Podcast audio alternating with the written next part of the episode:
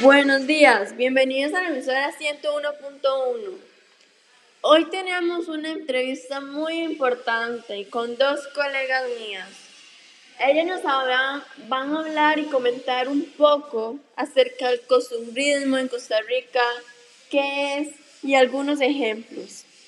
Bueno, María Paz y Camila Solís nos contarán, como dije, nos darán la definición y algunos ejemplos. Vamos a empezar con María Paz, que ella nos va a dar la definición del costumbrismo. Camila nos va a dar algunos ejemplos y después hablaremos un poco más eh, cómo es el costumbrismo acá en Costa Rica. Bueno, María Paz, eh, ¿qué es el costumbrismo? Bueno, el costumbrismo se puede mostrar como de qué manera vivía una determinada sociedad en un determinado tiempo. Se caracterizaba por retratar los detalles de la época y de generar en el receptor la sensación de estar inmerso en dicha escena costumbrista.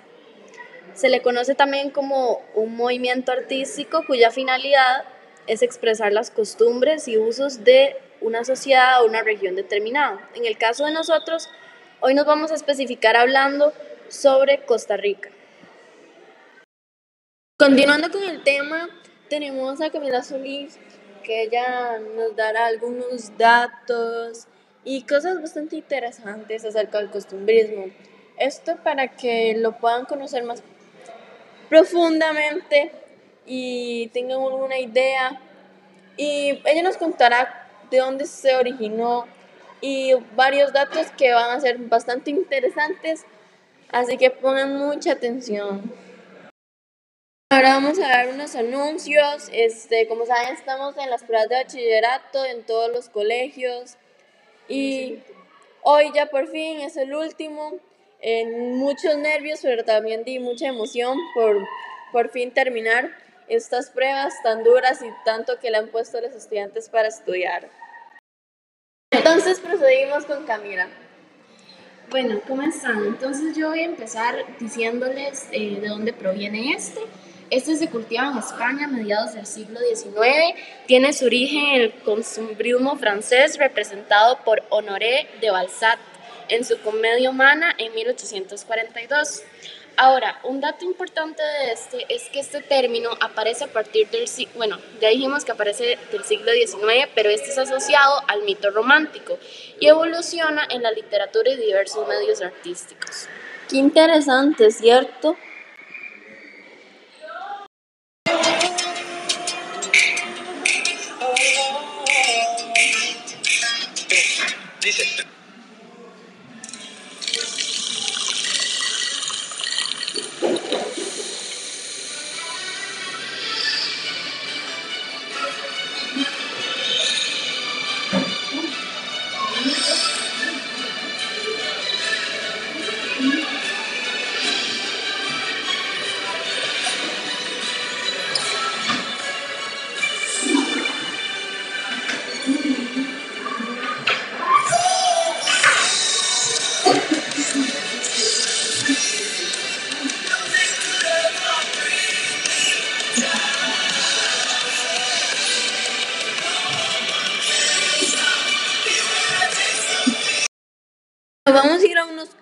Y ya casi volvemos para seguir hablando sobre el costumbrismo.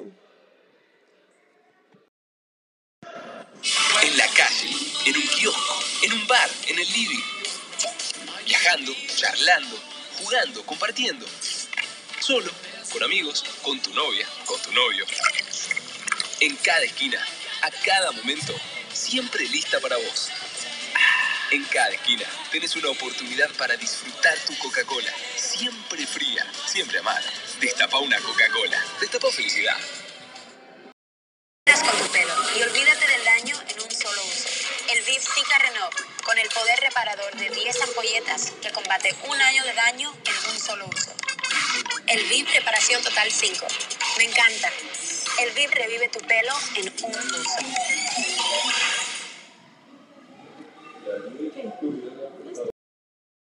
Bueno, ahora sí vamos a continuar con el costumbrismo acá en Costa Rica. María Paz Chávez nos hablará de esto. Ok, muy bien. El costumbrismo no es algo que se da en una sola área, es algo que eh, va más allá. Acá en Costa Rica se da, por ejemplo, en las pinturas, eventos, comidas, juegos, lenguaje, ya sea tanto oral como escrito. Y yo les voy a hablar un poco más o menos de cada uno de ellos.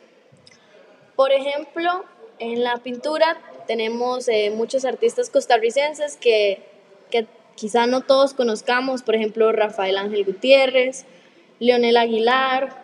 Eh, también tenemos eventos costumbristas que están, por ejemplo, los toros, los mascaradas, el Día del Boyero, todas estas costumbres que con el tiempo, lastimosamente, se han ido perdiendo y hoy los adolescentes de hoy en día quizás ya no las aprecian tanto como antes, no es la misma emoción, eh, no es la misma atención que le dan, entonces es algo muy triste realmente porque son nuestras costumbres, es algo que traemos nosotros los ticos arraigado y es muy triste saber que las generaciones de hoy en día se están olvidando por completo de eso. Muy cierto eso. Eh, también tenemos comidas costumbristas como los tamales, el vigorón, em, entre otros. Eh, en los juegos tenemos la rayuela, los jaxes. No sé si ustedes se acuerdan en la escuela cuando los maestros nos enseñaban eh, todos, estos todos estos juegos, era específicamente para eso, para que se mantuviera esa chispa de lo que tenemos los ticos, para que se mantuvieran las costumbres. Eh, tenemos muchos costarriqueñismos, esto también entra dentro, de, dentro de, de este movimiento costumbrista. Eh, ¿Qué es un costarriqueñismo? Son como las frases o palabras que utilizamos nosotros los ticos. Por ejemplo, mae, roncha, chichota, patatús, un rojo, una teja, entre otros. Em, ahora yo les voy a hablar un poco sobre características que tiene el costumbrismo costarricense. El costumbrismo costarricense nació a mediados disculpen ahí los problemas técnicos, pero bueno, como decía, el costumbrismo costarricense nació a mediados del siglo XIX. Se caracteriza por sus raíces rurales, ¿verdad? Ya que era en estos pueblitos donde empezaron todas estas costumbres. Eh, sus principales figuras son como, por ejemplo, los agricultores que viven en, en fincas, en casitas humildes, el costumbrismo costarricense nace por los autores que describían a la Costa Rica de aquella época. Esto significa un pueblo rural en vez de una ciudad desarrollada como es hoy en día.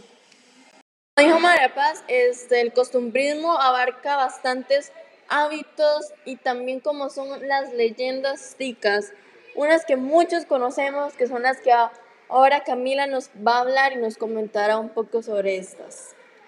Bueno, yo les voy a hablar un poco acerca de las leyendas ticas y, bueno, por qué estas están relacionadas con el costumbrismo.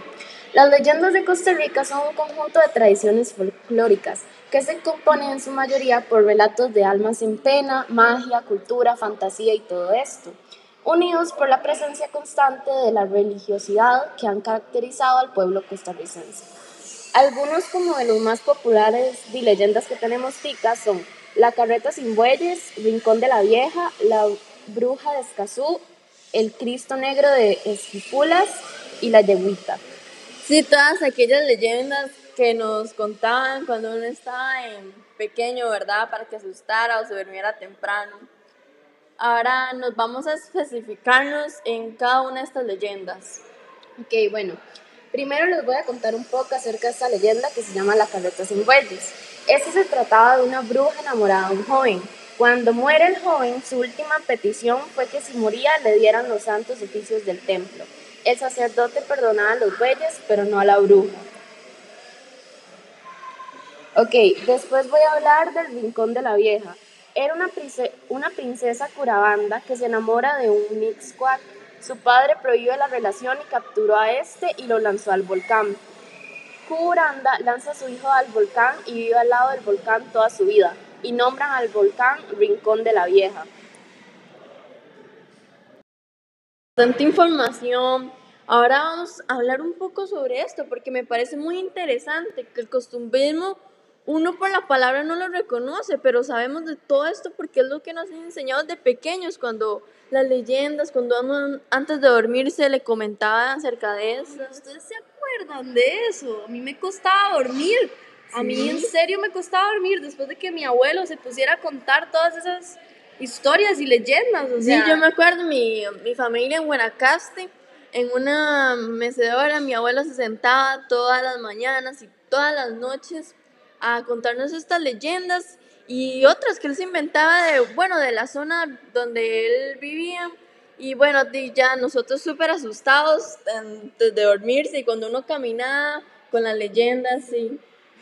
A mí la que más me daba miedo era la de la cegua. Qué increíble. Yo no, no dormía pensando en esa vara de feria, cómo le gustaba a mi abuelo contar esa, era como la favorita.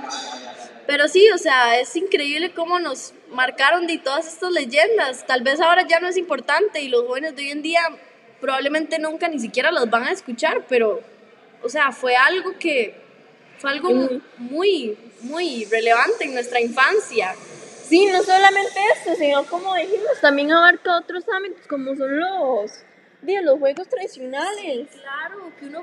No, si es que ahora los jóvenes de ahora pasan metidos en esos celulares, pero uno se la tira riquísimo jugando toda la tarde afuera con los amiguillos, jugando Jackson, jugando Rayuela, jugando esto, jugando lo Con las otro. bolitas también, que uno las iba a comprar a los bazares, a las No, pulperías. si eran otros tiempos. Definitivamente, yo siento, Cristel, que es tan importante mantener el costumbrismo, porque es, es lo que nos define como personas, es parte de nuestra integridad, es parte de, nuestra, de nuestro ser, es algo tan importante que se nos olvida y se ha ido perdiendo y es muy feo porque vamos agarrando costumbres que no son ni siquiera de nosotros. Los jóvenes de hoy en día no les queda, pero ni una pizca de, de, de folclore, de, De los tiempos costumbres. tan lindos que uno vivía, ¿cierto?